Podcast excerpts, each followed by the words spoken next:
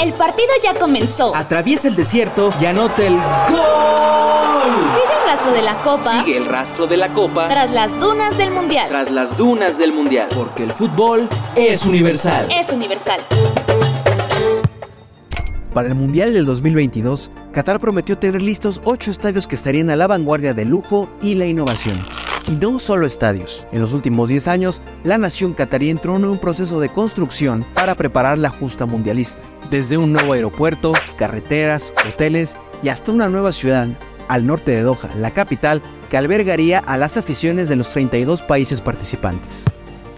Aunque detrás de todos estos proyectos hay voces que responsabilizan a Qatar de disparar la cantidad de trabajadores muertos en accidentes dentro de las construcciones. Según una investigación del diario británico The Guardian, más de 6.500 trabajadores provenientes de India, Pakistán, Nepal, Bangladesh y Sri Lanka han muerto en la nación del Golfo Pérsico después de su nombramiento como sede mundialista en el año 2010. Estos trabajadores salieron de sus países para enfrentarse a condiciones como temperaturas que alcanzan hasta los 50 grados, jornadas interminables, poca seguridad en sus espacios de trabajo, insalubridad en sus viviendas y hasta amenazas de deportación.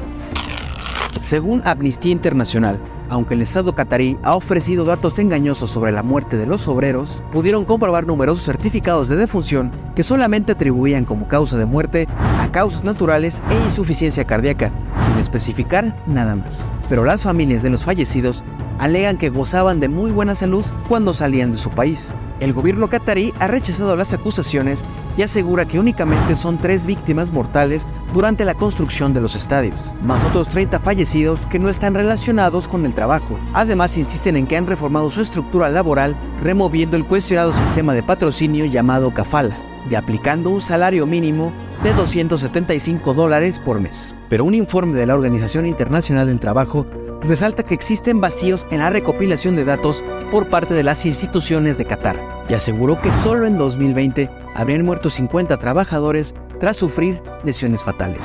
El reporte también indica que el gobierno qatarí investiga y registra las muertes de forma inadecuada.